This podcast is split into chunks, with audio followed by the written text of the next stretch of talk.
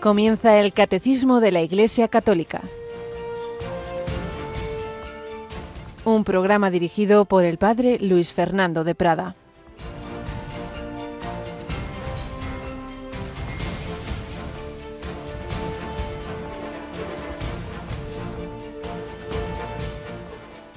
El ángel le dijo, No temas, Zacarías, porque tu ruego ha sido escuchado.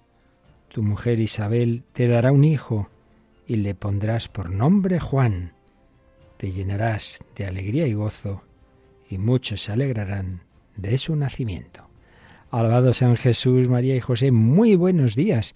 En este martes 19 de diciembre queda muy poquito para la Navidad y todas las lecturas nos hablan de alegría, de esperanza. El, domingo pasado era el domingo de la alegría, gaudete, alegraos en el Señor, siempre alegraos, decía San Pablo.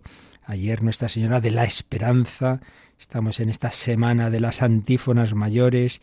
María de la O, oh sabiduría, oh Emmanuel, oh Rey legislador, ¿quién tienes, María, en tus entrañas? Al Hijo de Dios. Pero además llega el precursor, el precursor Juan, unos mm, ancianos, Zacarías e Isabel, estériles, ya no tenían por supuesto ninguna esperanza de tener un hijo y cuando menos se lo esperan llega la alegría, llega la sorpresa.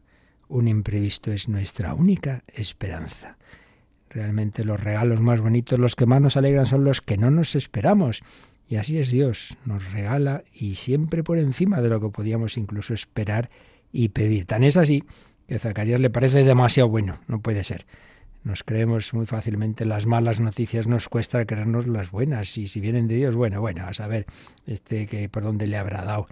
Pues se quedó así incrédulo, se quedó mudo un tiempo para que reflexionara, para que creyera en el Señor. Su mujer sí que creyó, Isabel, y bueno, pues luego ya cuando, cuando nazca Juan y se le ponga el nombre, se le suelta la lengua y tendremos el Benedictus que rezamos todos los días en, en laudes. Son los preámbulos del momento precioso, maravilloso de nuestra redención. Nos estamos preparando, estamos intensificando nuestra oración, nuestro retiro, nuestra meditación, estamos limpiando el pesebre con la confesión, con los, con los actos de arrepentimiento y bueno, precisamente, precisamente, tras haber acabado durante meses, hemos estado tratando de la Eucaristía, pues ya empezamos, cambiamos de tercio y vamos a hablar de los sacramentos de curación y en concreto de la penitencia. Así que nos va a venir bien lo, lo poco que nos dé tiempo en esta, antes ya de la Navidad, para hablar un poquito de ese punto tan bonito de nuestra fe. Creo en el perdón de los pecados. Pero bueno, esto será enseguida. Ahora saludamos a Natalia Otero. Buenos días, Nata. Buenos días, padre. Bueno, y también tenemos en, en, esta semana un montón de cosas, así que hoy vamos a comentar un par de, momentos de la programación y ya seguiremos otro día. A ver, que este jueves, este tiempo de navideño es muy de los niños, ¿verdad? Efectivamente, como, y como saben nuestros oyentes, la franja de las 6 de la tarde es para los más pequeños. Entonces, este jueves 21 de diciembre a las 6 de la tarde rezaremos un rosario dirigido por los más pequeños de la casa. Y recordamos que si hay algunos, algún padre que nos esté escuchando y quiere que sus hijos puedan participar o creen que pueden participar, que nos escriban un correo electrónico a la hora feliz arroba radiomaria.es. Así con, la, con el artículo La hora feliz, ¿no? Sí. La hora feliz arroba radiomaria.es, dais los datos y Paloma Niño que coordina esto, pues ya se pondría en contacto con vosotros para que ese niño, esa niña, o esos hermanos a veces, pues desde sus casas o desde el estudio, si estáis en Madrid siempre es mejor venir, y si no, pues bueno, desde casa eh, intervenir en ese rosario esta vez, pues en estos momentos tan bonitos. Y luego el sábado, pues como eh, el sábado pasado nos fuimos a Santander a retransmitir una toma de posesión episcopal, pues este sábado a otro sitio. Efectivamente. Este sábado 23 les contamos que Monseñor Julián Ruiz Martolet, hasta ahora obispo de Huesca y de Jaca, tomará posesión de la diócesis de Sigüenza, Guadalajara, en una Eucaristía que se celebrará, como decimos, el sábado 23 de diciembre a las 11 de la mañana, hora peninsular, en la Catedral de Santa María de Sigüenza. Y recordamos que la diócesis eh, había estado gobernada desde 2011 por Monseñor Atilano Rodríguez Martínez, que ya por edad decidió jubilarse y bueno, más bien, más bien presentó su renuncia al Papa, el que lo decidió fue el Papa. Efectivamente, y recordamos que este fin de semana pasado la diócesis de Guadalajara le rindió un, un homenaje. Ah, claro, que menos. Muy bien. Bueno, pues y luego recordamos también que estamos, si estamos en la tercera semana de Adviento, estamos en la segunda de nuestra campaña de Adviento Navidad. Ahí vamos caminando poquito a poquito y recordamos una vez más que lo importante es que participemos todos, que, que nadie se quede mirando a otro lado, que son muchísimos más los oyentes que los donantes. Y decimos, hombre, personas que llevan años diciendo, ay, qué buena esta radio y, y que qué bien, qué bonita. Y no se les ocurre pensar, oye, qué bonita, pero esto vamos a dejárselo a unos pocos, que sean unos cuantos los que la sostengan, entre todos y con un poquitito. Cada uno aportara, siempre decimos lo mismo, con, con un euro que aportara cada uno de los oyentes, bueno, ya estaba. Pero muchos se olvidan, lo van dejando, bueno, yo no puedo, no sé qué.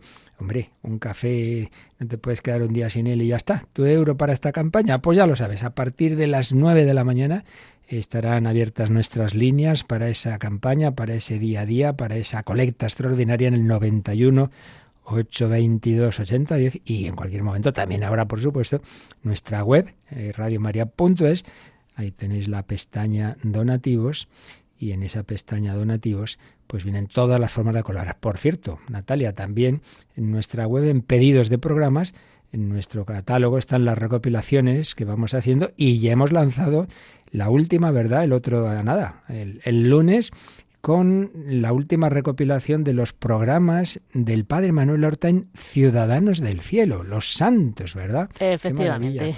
La verdad que sí, porque es uno de los programas que también es, sueltos y aislados de forma aislada nos piden mucho los oyentes, así que ya saben que ya está disponible ese recopilatorio. Es el tercero que hacemos porque ya lleva años hablando de, de los santos, ya hicimos dos, dos, discos y en este van más de 60 santos. Luego, si nos da tiempo al acabar el programa, ten preparada la cuña en que lo anunciamos. Pues nada, vamos adelante, que estamos y todavía nos queda un poquito con otros santos. Una familia santa, la familia de Luis y Celia Martín, sus hijas, Santa Teresita y sus hermanas, pues seguimos y estábamos recordadas en ese momento crucial en que la pequeña tenía clara que Jesús la llamaba a ser carmelita, pero claro, su pobre padre viudo, ella era la, la pequeñita de la casa, y ahí, ahí, ¿cómo se lo dice? Bueno, pues vamos a enterarnos hoy de qué pasó en ese momento entre Teresita y su padre Luis.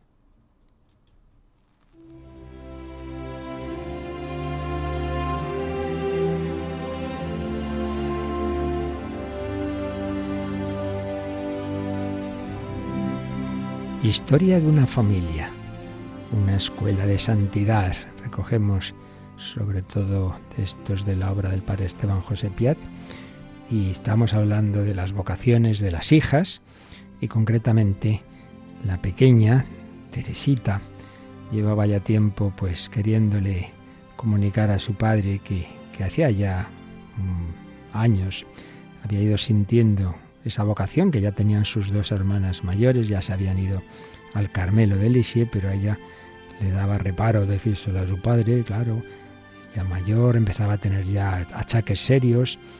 Bueno, pero se sintió ya decidida a hablar a su padre. Y esto fue un día de Pentecostés, después de rezar vísperas. Saturado por la paz de aquella tarde beatífica, el señor Martín estaba sentado en la parte posterior del jardín, de ese chaletito que tenía en esa casa, con su pequeño jardín, los bussonets, entrelazadas las manos, estaba contemplando el ramaje de los árboles, arrebolados por el sol en su ocaso brillante. La niña se le acercó. En su mirada adivinó su padre que algún secreto venía a revelarle. Reinecita mía, ¿qué te pasa? Dímelo. Quizás lo estaba intuyendo. se conocían bien. Entonces él mismo se emocionó y para disimular su propia emoción se levantó, fueron andando, llevándola pues con la cabeza de la hijita fuertemente junto a su corazón. Vamos a ver cómo lo cuenta la, pop, la propia Teresa del niño Jesús en su historia de un alma. Entre lágrimas le hablé del Carmelo, de mis deseos de irme pronto al claustro, y él se echó a llorar.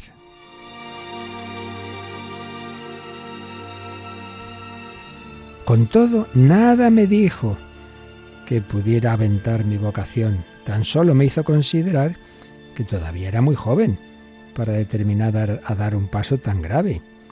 Pero como yo insistiera, abogando por mi causa, aquel mi padre incomparable, de carácter tan recto y esforzado, se rindió enseguida a mis deseos. Proseguimos largo tiempo nuestro paseo. Mi corazón se había expansionado, papá había dejado de llorar, me hablaba como un santo. Acercándose a una tapia de alguna altura, me llamó la atención sobre unas flores blancas como miniaturas de azucenas y cortando una de ellas me la dio, discurriendo cómo el Señor la había hecho florecer y conservarse hasta entonces. Parecíame escuchar ahí el relato de mi vida. Tan admirable era el simbolismo entre la florecilla y Teresita. Estiré la flor como una reliquia y observé que al cortarla papá había arrancado todas sus raíces sin romperla, como si estuviera predestinada a vivir todavía en una tierra más fértil. Tal había hecho papá conmigo, autorizándome para irme a vivir en el Monte Carmelo, ausentándome del ameno valle donde se habían deslizado los primeros pasos de mi vida.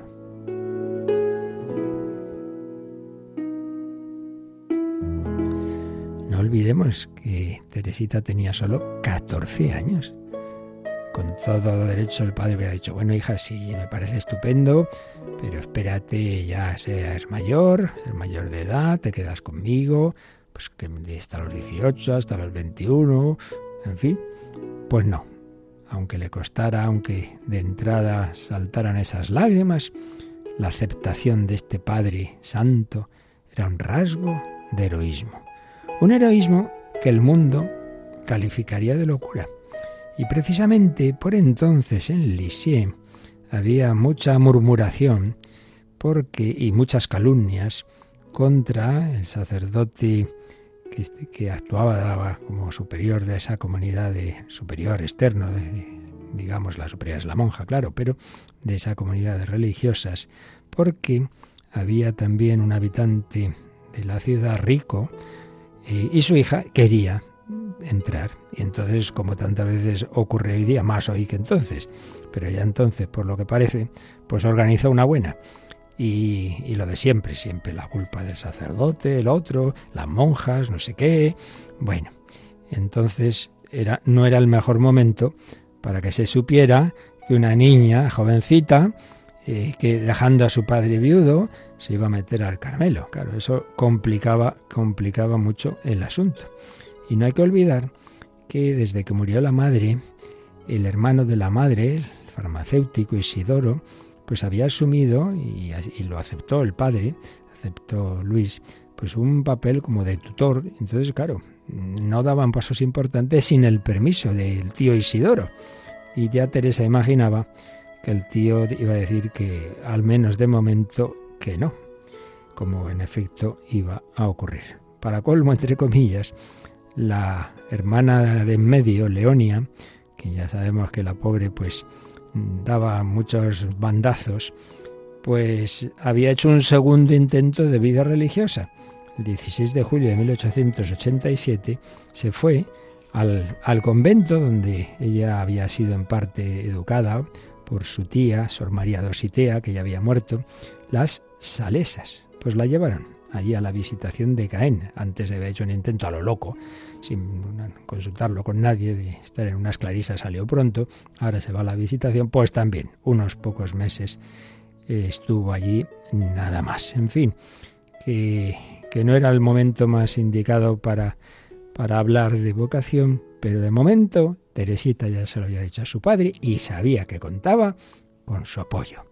Pues seguiremos viendo cómo se fueron desarrollando los acontecimientos de estos padre e hijas santos, modelo para todas las familias cristianas, para hacer siempre la voluntad de Dios.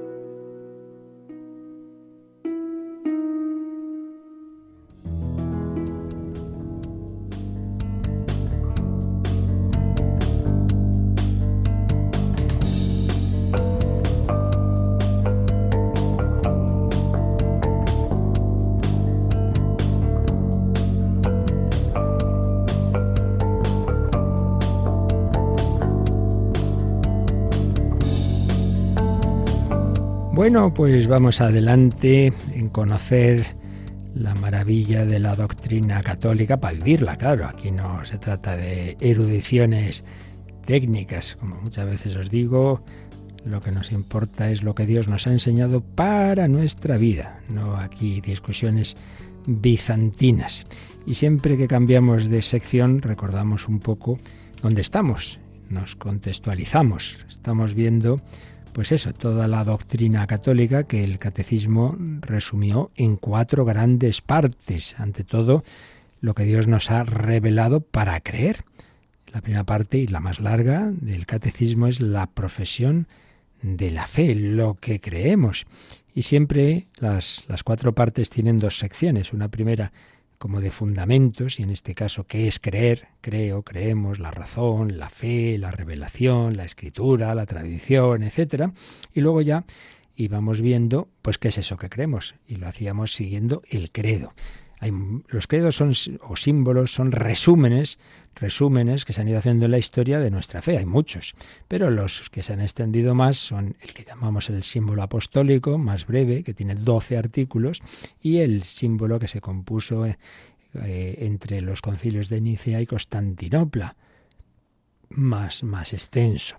Y basados en los dos, el catecismo nos fue desarrollando nuestra fe. Y ya digo, ahí esa es la parte más larga.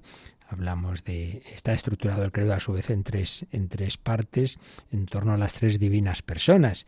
Creo en Dios Padre, y ahí hablábamos de la creación, Dios Padre Todopoderoso, Creador del cielo y de la tierra, hablábamos del hombre, hablamos del pecado original, etc. Segunda parte, creo en Jesucristo, Hijo único de Dios, y ahí hablamos de quién, de quién es el Señor, Hablamos de cómo se hizo hombre, por obra y gracia del Espíritu Santo. Hablamos ya entonces también de la Virgen María, de los misterios de la vida de Cristo, la infancia, la vida oculta, la vida pública, la pasión y la resurrección y la ascensión y la espera de su segunda venida. Tercer capítulo, creo en el Espíritu Santo, la tercera persona de la Santísima Trinidad y las obras del Espíritu Santo, que ya sabemos son obras de la Trinidad, pero que se atribuyen especialmente al Espíritu Santo. Y ahí es donde hablamos de la Iglesia Católica, de la comunión de los santos, del perdón de los pecados, que enseguida esto va a empalmar con lo que vamos a ver hoy eh, lo que esperamos, la resurrección de la carne y la vida eterna. Bien, esta era la primera parte del catecismo. Pero esta parte ya la acabamos después de muchas catequesis que tenéis recopiladas en, en bastantes DVDs o pendrive. Bien, ya pasamos a la segunda parte. Son cuatro partes. La primera, lo que creemos, el credo. La segunda, eso que creemos, lo celebramos. Lo celebramos en la liturgia.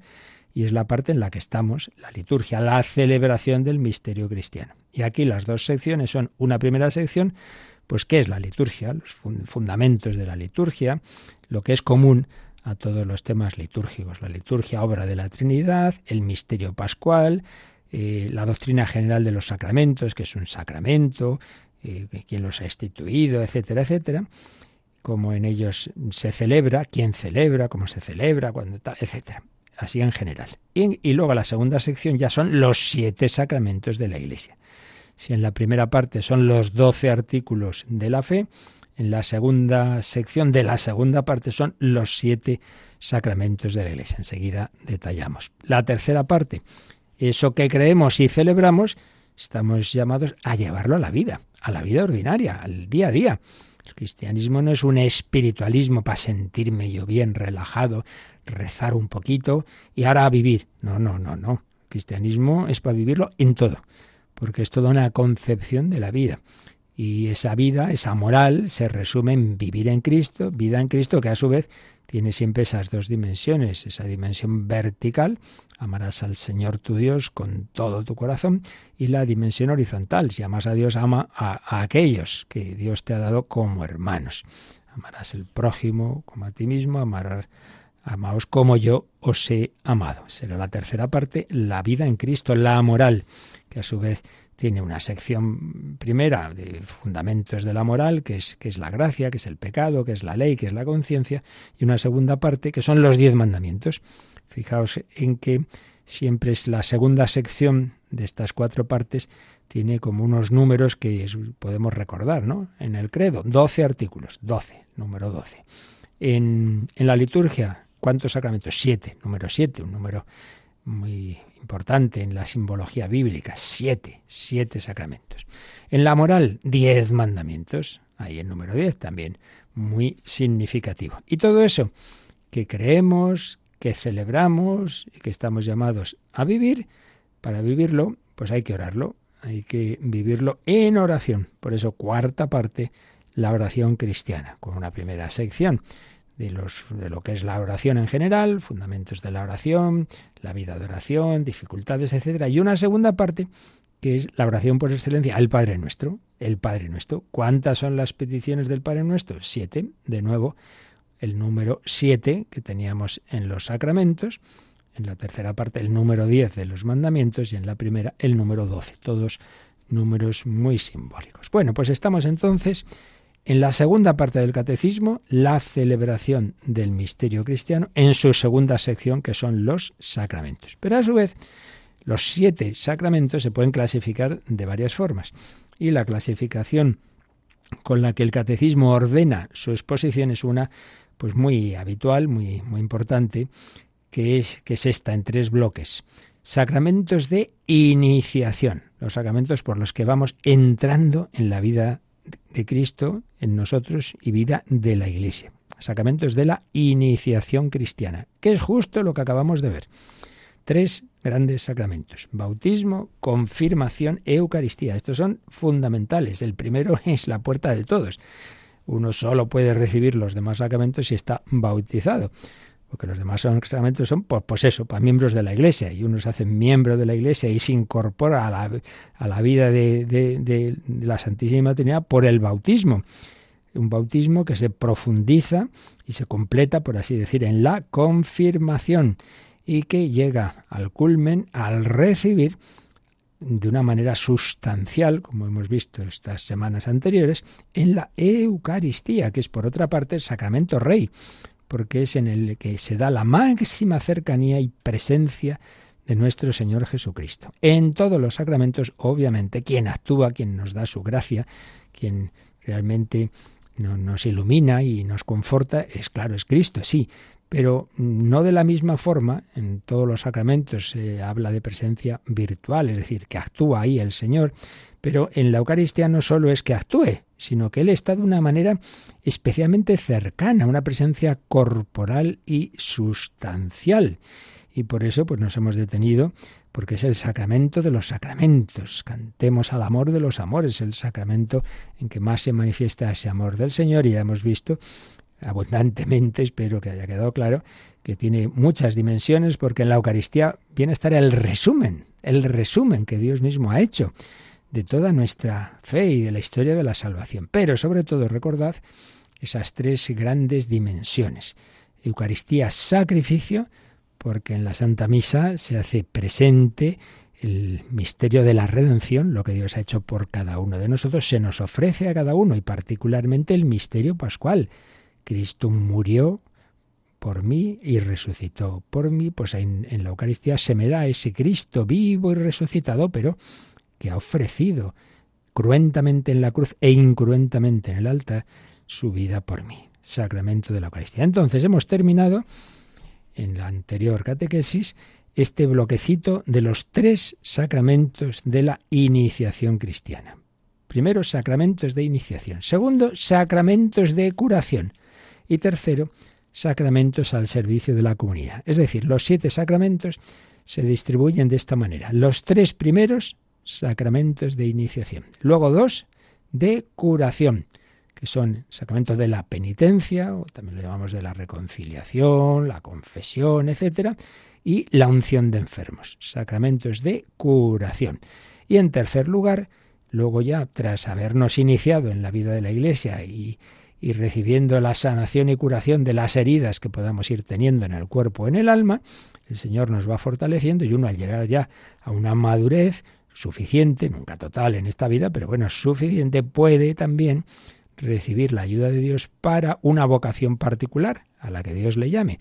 Y concretamente de las tres o cuatro grandes posibles vocaciones, básicamente tres, y que el cristiano puede tener, hay dos de ellas que se sellan con un sacramento, que son el sacramento del orden, para los que somos llamados al sacerdocio ministerial, y el sacramento del matrimonio, para los llamados a esa unión esponsal. Luego hay otra gran vocación, que es la vida consagrada, y ahí se sella con un, lo que llamamos un sacramental, porque luego además en esta parte del catecismo, después de los siete sacramentos, se habla de otras celebraciones litúrgicas, que sin ser propiamente sacramentos directamente instituidos por Cristo, sin embargo, pues también son una actuación de la Iglesia y en definitiva del Espíritu Santo, y entre esos sacramentales está la consagración de que se produce en la vida, que así llamamos de una manera especial, ¿no? La vida consagrada, la vida religiosa, etcétera. Bueno, entonces, estamos aquí.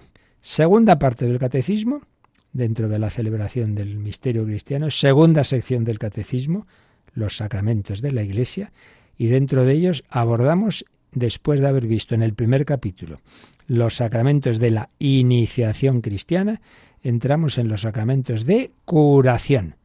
Y es que no olvidemos, ya lo vimos en su día, que los sacramentos guardan una analogía con la vida humana. El niño nace, bautismo, nacemos a la vida sobrenatural.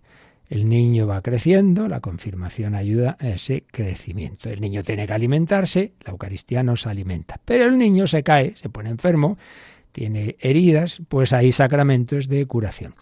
Curación del pecado, eh, posterior al pecado original, que se, se quita, se, se, purifica, se perdona por el bautismo, pero los pecados que vienen después, sacramento de la penitencia, pecados que, como el hombre es una unidad sustancial de cuerpo y alma, pues de una manera o de otra afectan también a todo nuestro ser, afectan a todo nuestro cuerpo. Pero especialmente para el cuerpo tenemos el sacramento de la unción de los enfermos, aunque siempre está todo relacionado la penitencia, el arrepentirnos de nuestros pecados, el quedar libres de ellos repercute positivamente en el cuerpo y viceversa. La unción de enfermos para sanación de las enfermedades graves, pues también muchas veces, o sea, también tiene ese efecto de, perdón de los pecados. Eh, completando la confesión o sustituyéndola cuando la persona no ha podido confesarse por, por estar inconsciente, etcétera.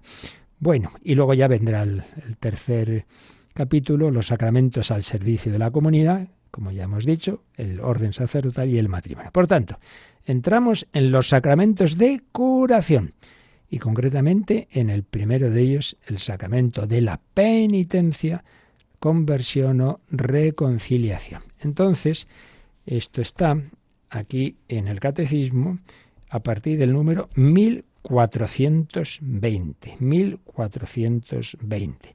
Y precisamente los dos primeros números, antes de empezar a hablar del sacramento de la penitencia, nos dan una introduccióncita de lo que acabo de decir, de, de, ese conjunto de sacramentos. Vamos a leer, Natalia, el 1420. Por los sacramentos de la iniciación cristiana, el hombre recibe la vida nueva de Cristo Ahora bien, esta vida la llevamos en vasos de barro. Actualmente está todavía escondida con Cristo en Dios. Nos hallamos aún en nuestra morada terrena, sometida al sufrimiento, a la enfermedad y a la muerte. esta vida nueva de Hijo de Dios puede ser debilitada e incluso perdida por el pecado. Pues qué bien está resumido en este número 1420 lo que hacen esos sacramentos, por un lado los de iniciación y por otro lado de curación, como os decía, con esa analogía con la vida humana. Pues se nos dice que hay una vida, la vida divina, la vida sobrenatural.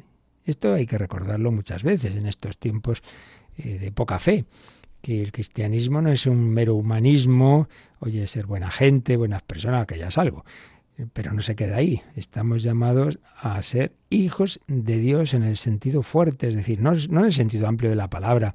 Decimos, no, pues Dios quiere a todos como, como hijos y tal. No, no. El sentido de que recibimos una participación de su vida divina. Hemos dicho muchas veces eh, el ejemplo, ¿no? No se dice que el carpintero sea padre de la mesa que ha hecho. No, hombre, ha hecho la mesa, pero no es su padre. Es padre de aquellos a los que ha dado su naturaleza humana. ¿Vale? Bueno, pues no se dice que Dios sea padre de, las piedras o de los hombres simplemente porque los ha creado, sino de aquellos que reciben en sí mismo la participación de la vida divina. Y el camino ordinario, ya sabemos que los hay extraordinarios, ya lo explicamos cuando hablamos del bautismo, pero el camino ordinario para recibir esa participación de la vida divina, que me eleva sobre las fuerzas humanas, es el bautismo, son esos sacramentos de iniciación. Entonces es a, partir del bautismo cuando propiamente en el sentido estricto de la palabra uno recibe esa filiación divina, soy hijo de Dios. Todos los hombres, repito, Dios los mira como, como, como un padre a sus hijos, pero no es lo mismo el haber recibido o no esa vida de la gracia, la gracia santificante, de la que ya se hablará en su momento en la tercera parte del catecismo, pero que ya sabemos que es esa participación de la vida divina, que no es ver las cosas, implica esa gracia divina, implica el no ver simplemente las cosas con la razón humana, que ya es más que simplemente los instintos de un animal, pero no solo es eso con la razón, sino con la mirada de Dios, eso es la fe, ver las cosas con los ojos de Dios, la vida de Dios implica un pensar al modo de Dios, la fe. Que no es desear solamente los bienes de esta tierra, sino desear a Dios, esperar ese encuentro con Él. Esa es la esperanza. Nos hiciste, Señor, para ti. Nuestro corazón está inquieto hasta que descanse en ti el deseo de lo divino. Y que no es simplemente amar a los que tengo cerca, a los familiares, a los que me caen bien. No, no, es amar al modo divino. Amar incluso al enemigo, amar a los lejanos y a los cercanos, como el buen samaritano o cualquier persona que yo me encuentre en mi vida, amar al modo divino. Todo eso viene como consecuencia de tener a Cristo en mí, vida en Cristo, la vida divina en mí. Bueno, pues esto es lo que nos dan los sacramentos de iniciación. Por eso dice, por los sacramentos de la iniciación cristiana, el hombre recibe la vida nueva de Cristo. Esa vida nueva es la comunicación del Espíritu Santo como fruto de la redención gracias a que Cristo ha muerto, yo recibo la vida divina. Bueno, seguimos comentando enseguida este número, pero vamos en primer lugar a darle gracias al Señor, a darle gracias porque realmente recibimos esa vida divina, porque nos ha metido en casa, porque nos mira con amor y con misericordia, como enseguida veremos el amor misericordioso del Señor Nadie nos mira como Él. Aunque yo luego caiga, me separe de Él, le traicione, le niegue, Jesucristo me mira con amor, me perdona con misericordia.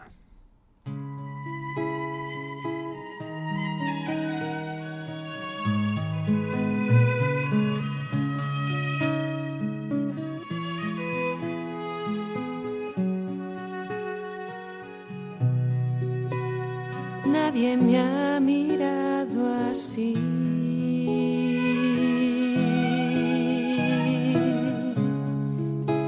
Sin fijarse en mi miseria.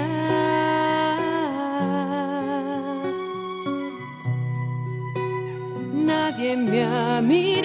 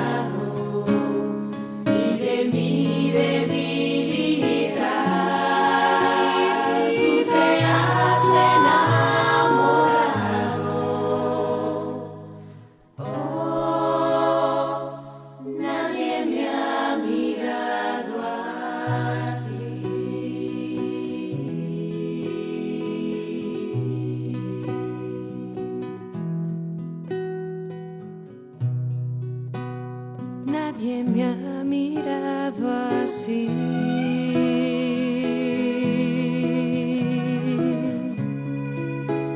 sin fijarse en mí.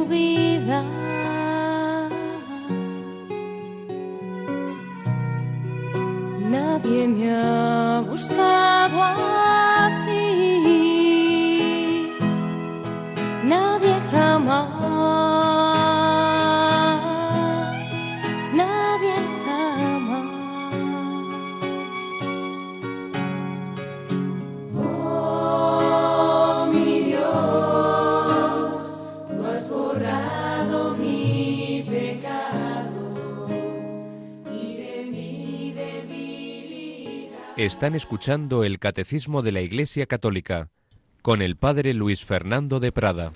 Nadie me ha mirado así como un padre, una madre mira a su niño. Y aunque ese niño luego se caiga, le pase esto, lo otro, pues razón de más para mirarlo con misericordia. Hemos recordado cómo Dios nos da la participación de su vida divina como cauce ordinario a través de los sacramentos de la iniciación. Pero sigue diciendo en 1420, dice, ahora bien, esta vida, esa vida divina, la llevamos en vasos de barro. Es una expresión que está entre comillas porque está tomada de la segunda carta de San Pablo a los Corintios 4, 7. Esto es importante. Yo he recibido la vida divina, sí, pero yo sigo siendo pues un trasto, digamos, en términos coloquiales, ¿no? yo soy una vasija de barro, soy débil en cuerpo y alma. Entonces esa vida divina, pues hay que cuidarla, porque sí, es divina, sí, sí, pero, pero la vasija se puede romper. Por eso sigue diciendo el catecismo, actualmente está todavía escondida con Cristo en Dios, otra expresión entrecomillada porque es de Colosenses 3.3. Está, sí, aquí es una vida divina, escondida, que vivimos en nuestra morada terrena, 2 Corintios 5.11, y que está sometida al sufrimiento, a la enfermedad y a la muerte. Entonces llevamos esa vida divina, pero estamos en este mundo, este mundo limitado, este mundo herido, este mundo en que hay sufrimiento de cuerpo y de alma, que hay enfermedad, que hay muerte y que hay muerte también espiritual. Ese es el pecado mortal. Entonces la vida divina que recibimos en el bautismo, cuando uno ya es consciente, tiene uso de razón, por desgracia puede usar muy mal, muy mal esa razón y esa libertad y rechazar esa vida divina, no importarle nada, vivir de otra manera, vivir no como verdadero hijo, el hijo pródigo que se va de casa y que vive como un libertino y acaba al nivel de los cerdos, acaba pues, como un pobre animalejo, ahí pues de mala manera matando desgustos a su padre y matándose a sí mismo, porque a fin de cuentas Dios no manda nada por mandar. Esa tesis tan importante que hay que tener siempre muy clara. Las cosas que, nos dice el Señor que son pecado, no son pecado porque Él lo dice, sino que Él lo dice porque en sí mismas son malas. No es que la mentira está mal porque Dios la prohíbe, sino que Dios la prohíbe porque en sí mismo es contrario al ser humano, que está hecho a imagen y semejanza de Dios, que es verdad y sinceridad. Esto es así. He oído que una persona determinado eh, ámbito político, pues dijo, no, es que, es que claro, eso que dicen, que si los políticos mienten, no, hombre, no, hombre, es que eso de la mentira es un concepto religioso. ah, sí, vaya, qué cosas hay que oír. O sea, hasta que ha llegado el cristianismo, el judaísmo, los diez mandamientos, por lo visto, eh, no está mal eso de, engañar a, la gente. Ah, es un término religioso, pues yo creía que era algo natural, ¿no? y, de hecho el niño pequeño cuando le pilla una mentira se pone rojo, se da cuenta que algo ha fallado ahí y no a nadie le ha dado catequesis. Dios lo que hace es dejarnos más claro lo que ya llevamos en nuestra naturaleza. Estamos hechos a imagen y semejanza del Dios amor y Dios verdad, pues lo normal es que digamos la verdad. Y la mentira pues va contra eso. Y lo demás más claro, ¿no? Estamos hechos a imagen del Dios de la vida, pues hombre, matar no está muy bien, que digamos. Y así todo. Entonces, el pecado nos hace daño a nosotros mismos. El hijo se droga, el que se hace daño es él. Evidentemente a los padres les duele, pero el que se droga, el que se mata es él mismo. Todo pecado es un tipo de droga que nos atonta, que al no descubrir la alegría y la felicidad en Dios y en hacer el bien, caemos en ese pecado capital de la acedia, la tristeza del bien divino, que luego en la enumeración se acabó llamando pereza, que en el fondo es pereza es una consecuencia de la acedia, pero sería mejor recuperar ese término original, acedia, que uno tiene una tristeza, no, no disfruta de Dios, de las cosas espirituales, y como algo hay que disfrutar en esta vida, pues entonces te buscas falsos disfrutes que te acaban haciendo daño. Bueno, entonces, esa vida divina que hemos recibido en el bautismo se puede perder. La vasija de barro se puede romper. Por eso dice la última frase de 1420, esta vida nueva de Hijo de Dios puede ser debilitada e incluso perdida por el pecado. Debilitada. Si tú cada vez, imaginemos un, pues de nuevo la comparación física, ¿no? Una persona no hace ningún ejercicio, no se mueve, no anda, no tal, ¿no? Pues hombre, tiene esas capacidades que Dios le ha dado, pero, pero van a ir a menos y ya si es mayor van, van, pasando los años y no nos movemos nada, pues hombre, siempre te lo aconsejan, anda, muévete, si no, mal asunto, mal asunto. Bueno, pues eso pasa con la vida sobrenatural. Hay que ejercitarla, hay que alimentarla, hay que hacer oración, hacer obras buenas, si no, pues se va debilitando. Y se puede llegar a perder. Ese es el pecado mortal, perdemos, mortal, mata la vida divina. ¿Y este qué solución tiene? ¿Nos pueden resucitar esa vida? Sí, la solución son los sacramentos de iniciación. Entonces, Natalia, leemos el siguiente, uy, de iniciación, de curación. Leemos el siguiente número, el 1421. El Señor Jesucristo, médico de nuestras almas y de nuestros cuerpos, que, perdonó los pecados al paralítico y le devolvió la salud del cuerpo, quiso que su Iglesia continuase con la fuerza del Espíritu Santo su obra de curación y de salvación incluso en sus propios miembros. Esta es la finalidad de los dos sacramentos de curación, de curación, perdón, del sacramento de la penitencia y de la unción de los enfermos.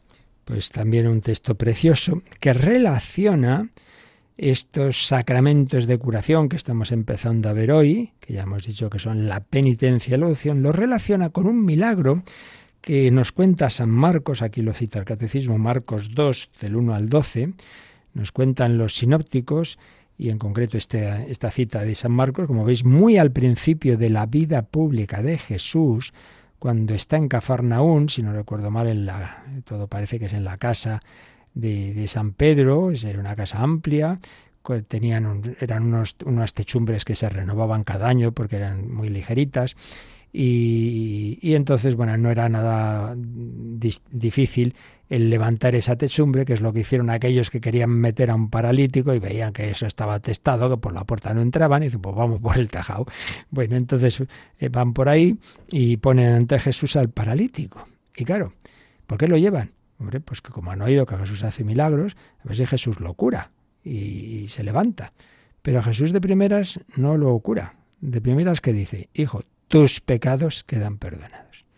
Y cuando Jesús, con su luz divina, ve que los que están allí, sobre todo los escribas, fariseos y tal, ya están haciendo juicios temerarios, pero bueno, ¿quién es este para perdonar pecados? Solo Dios puede perdonar. Él lee las almas y corazones, entonces dice, ya sé lo que estáis pensando, pero ¿qué pensáis? ¿Que es más fácil decir tus pecados quedan perdonados o decir levántate, coge tu camilla y vete a tu casa? Pues para que veáis que el Hijo del Hombre, es como él se solía llamar a sí mismo, tiene poder en la tierra para perdonar pecados. Dicho de otra manera, para que veáis que, claro, lo hago porque soy hijo de Dios, porque soy Dios como el Padre y puedo perdonar pecados. Pues ahora hago el milagro en el cuerpo para que veáis que lo puedo hacer en el alma. El alma no la veis, el cuerpo sí. Tú, levántate, coge tu camilla y vete a tu casa. Madre mía. Se quedaron viendo visiones. Ese hombre se levanta, recobra la fuerza, recobra la movilidad y se va tan tranquilo. Pero fijaos en el detalle. Lo primero a lo que Jesús se refirió no fue al cuerpo, fue al alma. Porque él sabe que el mal fundamental, el que puede llevarnos a la perdición eterna, es en el alma. El cuerpo antes o después, pues ya nos podrán curar los médicos o los milagros, sí, pero mira, antes o después esto va para abajo. Bueno, y nos morimos, pues menos mal, no vamos a estar aquí con 300 años, hechos una pena.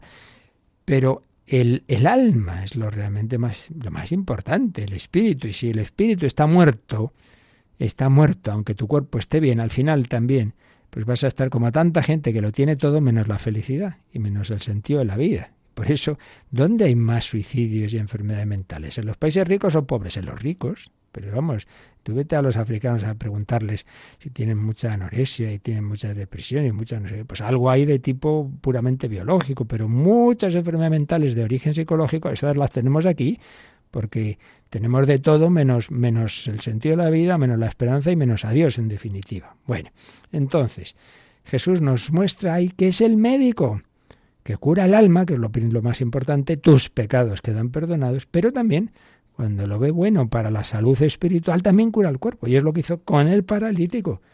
Tus pecados quedan perdonados y ahora levántate, coge tu camilla y vete a tu casa.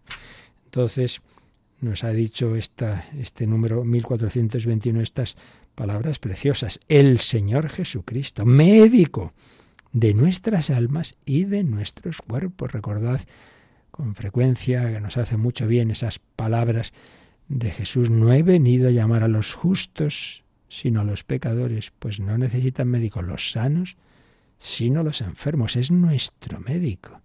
Y María es también medianera, es salud de los enfermos, la llamamos. Médico de nuestras almas y de nuestros cuerpos, es también refugio de los pecadores.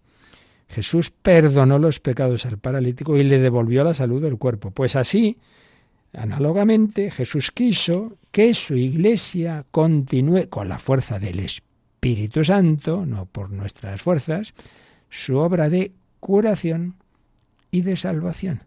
Dentro de casa, es decir, en sus propios miembros, los mismos los miembros de la iglesia necesitamos ser sanados y curados constantemente. Nos equivocamos, caemos, pecamos.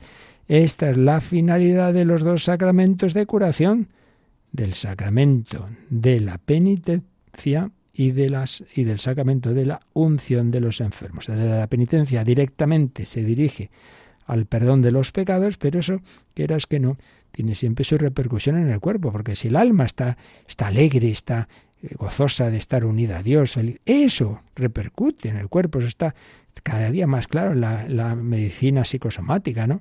Cómo hay una interrelación y cómo hay enfermedades que son somatizar pues esos problemas espirituales.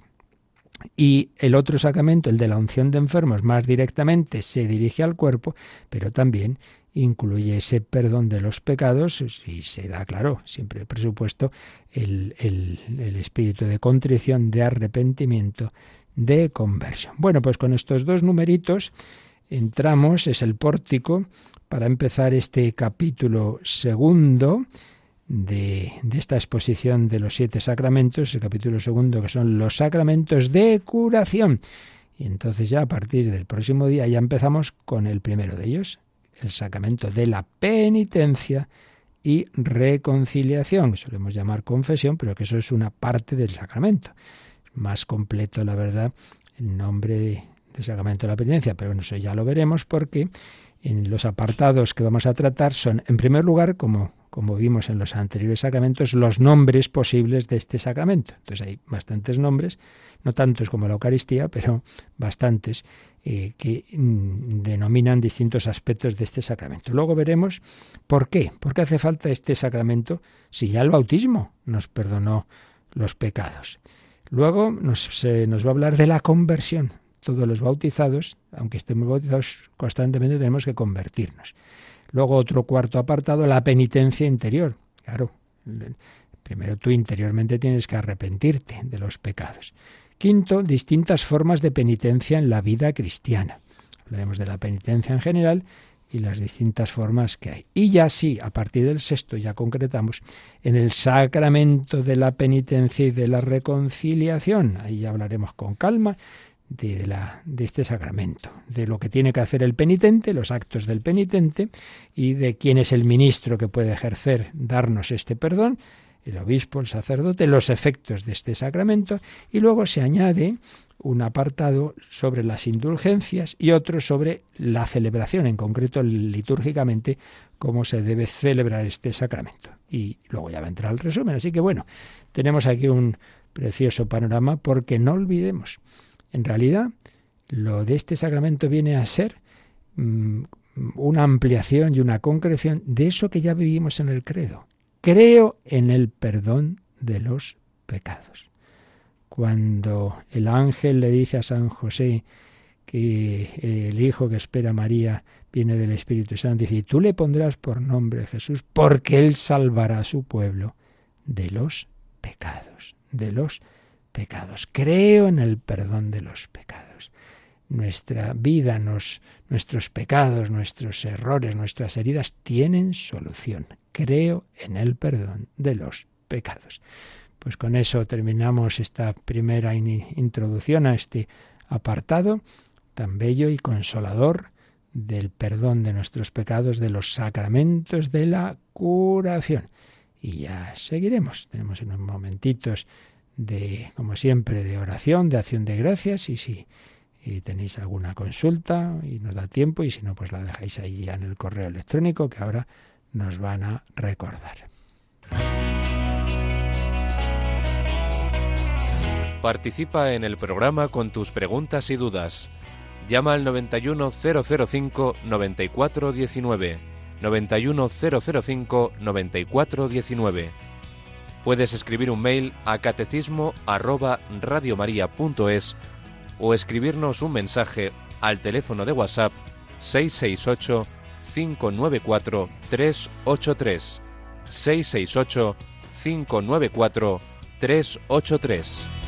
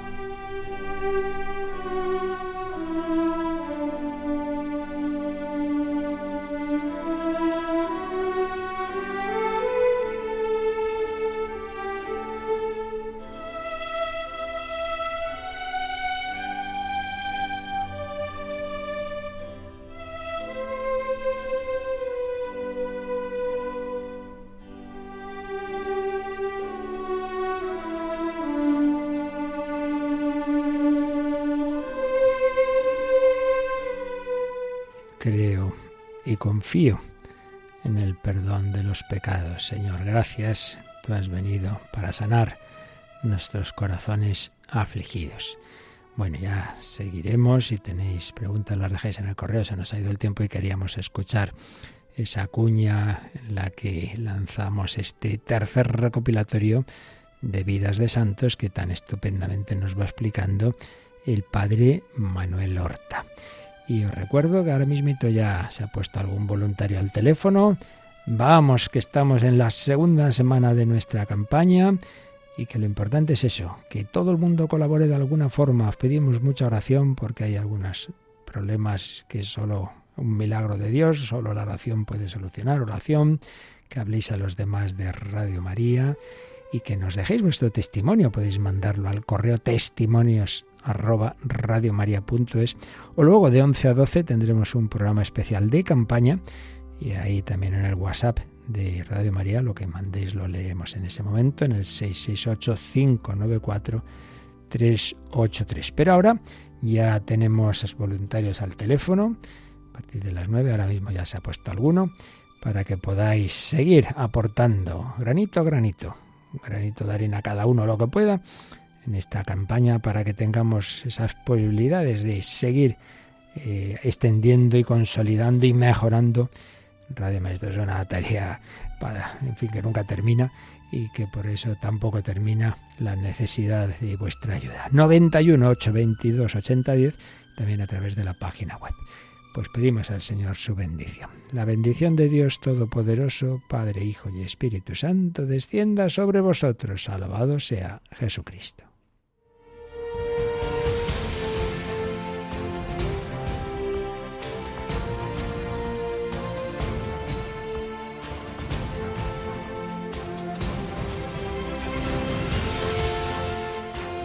Han escuchado en Radio María el Catecismo de la Iglesia Católica, un programa dirigido por el Padre Luis Fernando de Prada.